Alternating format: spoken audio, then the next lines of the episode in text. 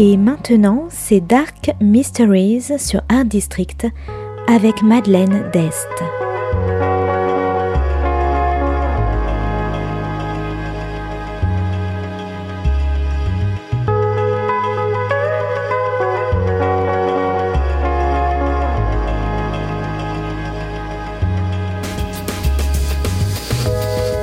Welcome to Dark Mysteries, a book review show devoted to crime, mysteries, thrillers, and the dark side of human nature.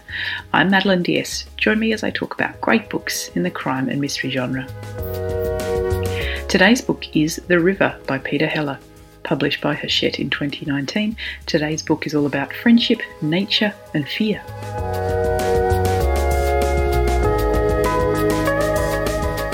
Wynn and Jack are best friends and decide to take time off from their studies to go on a canoeing trip in remote northern Canada, a trip they've dreamed of doing together for years.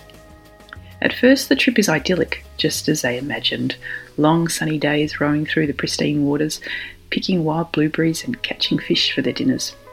Until one day, everything changed. They begin to smell smoke. Jack climbs a tree to double check and spots the forest fire in the far distance, but it's coming towards them.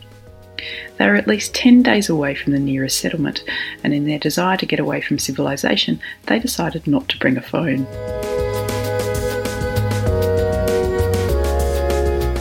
They start to turn back, and the fire encroaches. They meet two other men with an outboard on their canoe, but these men are more interested in their guns and whiskey than listening to Jack and Wynn's warnings. Later, a fog descends and they continue travelling, hearing voices and the sounds of a violent argument between an unseen man and woman. Then, when they make camp, a man appears out of the bushes, wild eyed and shell shocked, saying that his wife has gone missing. When Jack and Wynn turn back to help, they find the situation is not quite what it seems, and yet the fire is still coming.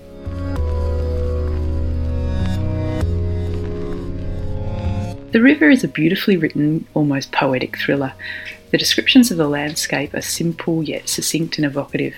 Yet at the same time, the book is fast paced as it flicks between the backstories of the two main characters as they spend hours rowing, and then speeds up when not only the fire but other life threatening dangers approach to spoil the adventure. While generally the descriptions of the Canadian landscape were stunning, the detailed description of the forest fire itself was fantastic, outlining the power and brutality and savage beauty of the intense force of an out of control fire tearing through the landscape. The River is also the story of the friendship between two young men, one embittered by the death of his mother and suspicious, the other one almost Pollyannaish with his trust and hope in humanity.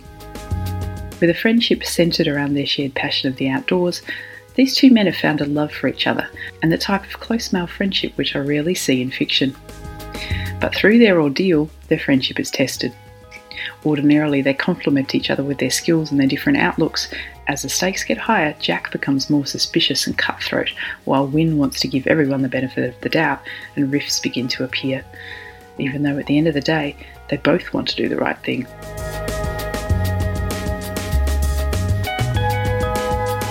So if you like superb nature writing, disasters, strangers you're not sure if you can trust, and friendship, I recommend The River.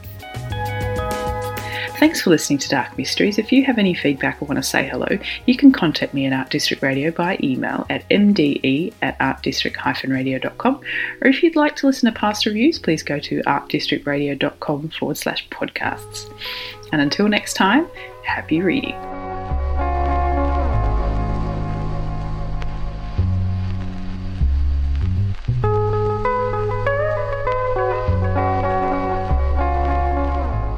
C'était Dark Mysteries sur Art District, la chronique en anglais de Madeleine Dest qui nous vient directement d'Australie.